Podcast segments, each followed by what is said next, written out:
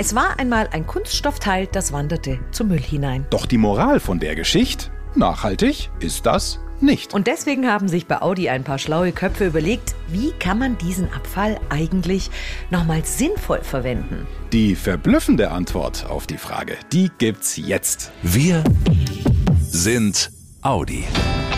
Der Mitarbeiter-Podcast mit Brigitte Teile und Axel Robert Müller. Hallo ihr Lieben. Willkommen zu unserer neuen kleinen Nachhaltigkeitsserie im Mitarbeiter-Podcast. Ab sofort hört ihr hier immer zum Monatswechsel, wo bei den vier Ringen Ressourcen gespart oder wiederverwendet werden. Clevere und kreative Erfindungen und Entwicklungen, die alle das Ziel haben, die Umwelt zu schonen. Wir haben euch ja schon in unserer letzten Podcast-Folge Mitte Mai vorgestellt, wie bei einem Pilotprojekt aus alten, kaputten Autoglasscheiben neue hergestellt werden. Es ist echt spannend, hört da mal rein, falls ihr es noch nicht gemacht habt.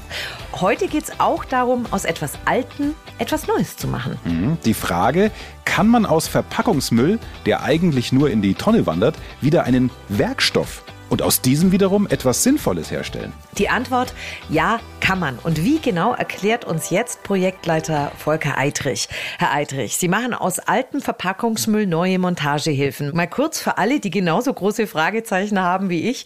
Sie hatte, was sind Montagehilfen? Also Montagehilfen, die erleichtern das Arbeiten für die Mitarbeiter an der Linie, also am Band. Mhm. Man kann eigentlich sagen, es gibt drei Hauptaspekte. Einmal das Thema Arbeitssicherheit. Also dass einfach dann der Mitarbeiter auch sicherer arbeiten kann und sich dann auch nicht, nicht verletzt. Das ist so eine Art von Montagehilfen. Da kann ich vielleicht ein Beispiel ja. schon mal nennen. Und zwar, es gibt ja viele drehende Wellen bei uns. Kann man sich wie bei einer Bohrmaschine daheim vorstellen. Da dreht sich ja auch die Welle, der Bohrer dreht sich ja. Und wenn man da mit seinen Finger oder mit der Hand drankommt, das tut natürlich nicht ganz so gut. Und dann haben wir da einfach einen technischen Schutz auch ähm, konstruiert und gebaut. Das heißt, ich stecke da eine, eine Hülse drüber, die ist auch in der Zylinderform und diese Hülse dreht sich nicht mit. Das heißt einfach, der Mitarbeiter kann es auf diese Hülse, auf diesen technischen Schutz drauffassen und hat dann damit nicht die Gefahr, dass er in diese drehende Welle da reingreift. Okay. Anderes Thema Ergonomie. Unsere Leute, die klipsen ja am Tag ziemlich viel Clips ja auch in die Karosse. Und da gibt es eine Montagehilfe, wo ich dann diesen Clips vorne reinstecke und der Mitarbeiter mit einem größeren Hebel oder auch mit einem größeren Fläche dann diese Clipse verbaut. Und wenn der natürlich am Tag, ich sag mal 2000 Clipse mit dem Daumen ähm, verbaut, das tut natürlich dem Daumen dann auch nicht gut. Jetzt haben wir verstanden, was aus dem Verpackungsmüll, den Sie für diesen Prozess sammeln, am Ende wird. Dann lassen Sie uns doch noch eine Schleife kurz zurückdrehen an den Anfang. Sie nehmen zum Beispiel Verpackungen von Lautsprechern oder Transportblockierer, also Plastikschutzteile, die eigentlich bislang auf dem Müll gelandet sind. Wie sammeln Sie denn Verpackungs- bzw. Kunststoffmüll? Wie müssen wir uns das vorstellen? Wir müssen erstmal natürlich schon darauf achten, dass die auch sortenrein gesammelt werden. Also wir können aktuell noch nicht verschiedene Kunststoffe zusammenmischen. Deswegen müssen wir die Sortenreihen trennen und haben dann, äh, weil es ja drei Arten sind von, von Kunststoffen, das in der Linie. Und an der Linie sind dann drei große Behälter angebracht, wo dann die Gruppensprecher das wissen und da natürlich auch dann diese Kunststoffabfälle, diese Blister, wie wir sie nennen, dann auch sammeln und die werden abgeholt und dann von uns weiter verarbeitet. Das ist wie bei Flaschencontainer. Grünglas, Braunglas, so, Weißglas. So kann man sich das ungefähr vorstellen, ja. Was passiert denn, wenn da aus Versehen mal äh, das eine Kunststoffteil in einem anderen Behälter landet, wo es eigentlich nicht rein soll? Guckt da nochmal jemand durch oder ist dann die... Genau, das wird vorher schon nochmal angeguckt, ja. Und dann nochmal drauf geachtet, dass da nichts durchmischt wird. Okay. Jetzt haben Sie den äh, Wertstoff. Was passiert dann? Dann folgen in Summe kann man sagen drei weitere Prozessschritte. Dann ist wir der erste Schritt diese diese eher größeren Blister kann man sich vorstellen. Die sind so 30 auf 40 Zentimeter circa. Die werden in dem ersten Verarbeitungsschritt geschreddert. Das heißt also aus diesem großen Material wird ähm, kleines Schreddermaterial gemacht. Das hat dann vielleicht so einen Durchmesser von drei vier Millimeter kann man sagen. Und nachdem das dann geschreddert worden ist, wird es getrocknet. Der Hintergrund, warum das passieren muss, ist der, dass der Kunststoff, der, der zieht Feuchtigkeit an.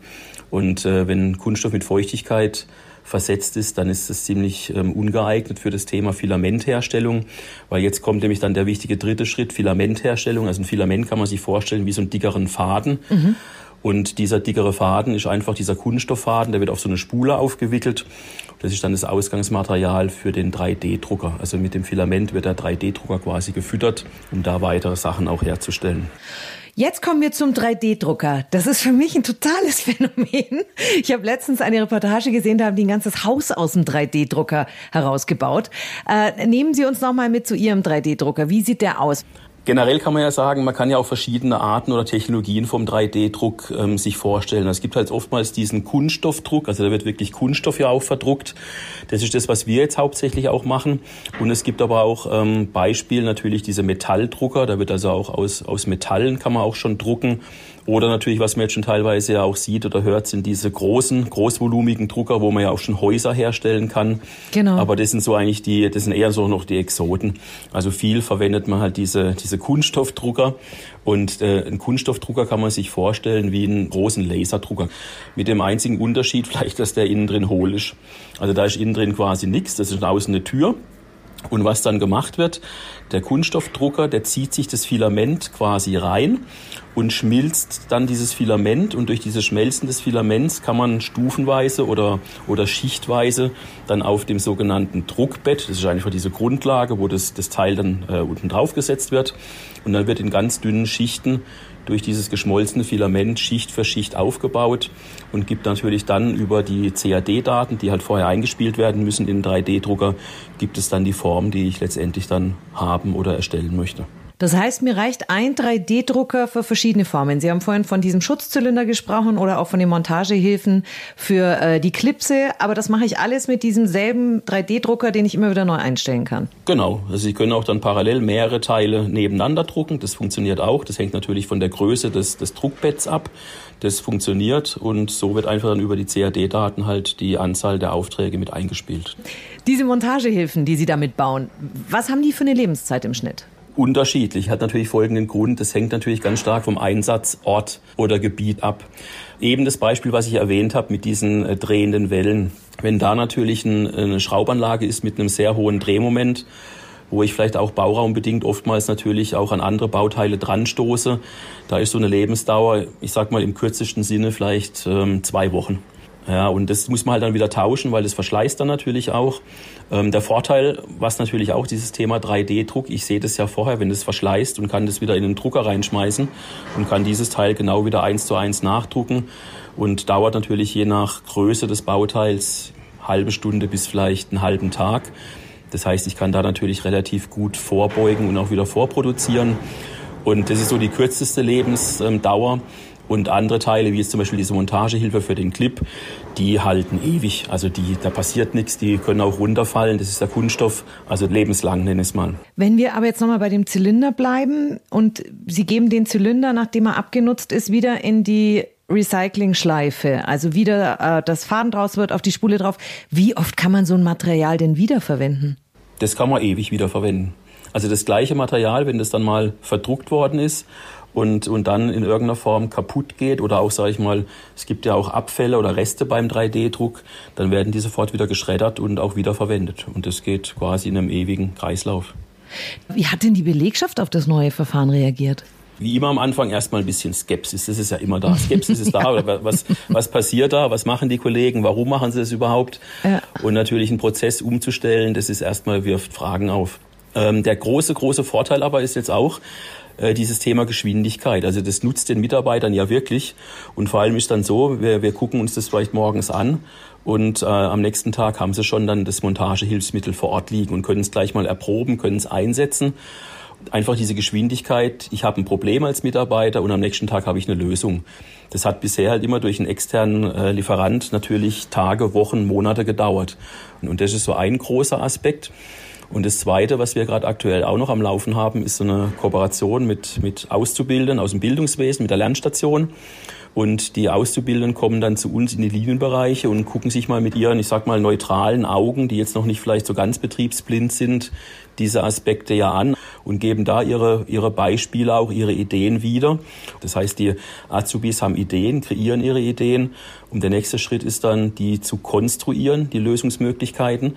Nachdem sie dann konstruiert sind, gehen sie in den Drucker rein, werden gedruckt und dann wird der Prototyp halt mit Hilfe der Leute am Band vor Ort natürlich dann optimiert und weiter bis zur Perfektion auch getrieben. Und diese Kooperation mit Auszubildenden und direkt dann auch Linienpersonal in der Montage. Das hat sich total klasse bewährt.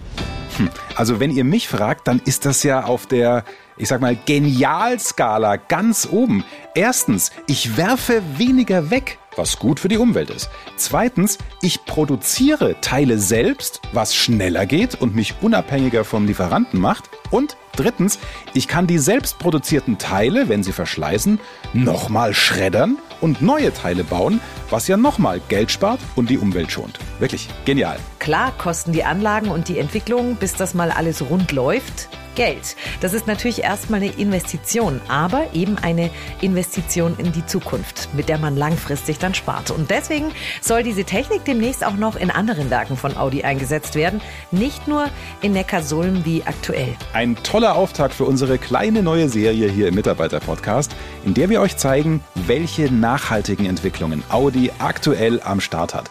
Ab jetzt immer zum Monatswechsel. Wir hören uns wieder Mitte Juni. Dann mit einer weiteren spannenden Podcast-Ausgabe. Euch bis dahin eine gute Zeit. Und passt wie immer gut auf euch auf. Macht's gut, ihr Lieben. Schnell informiert. An jedem Ort. Zu jeder Zeit. Nehmt uns mit. Egal wann, egal wie, egal wohin. Der Mitarbeiter-Podcast.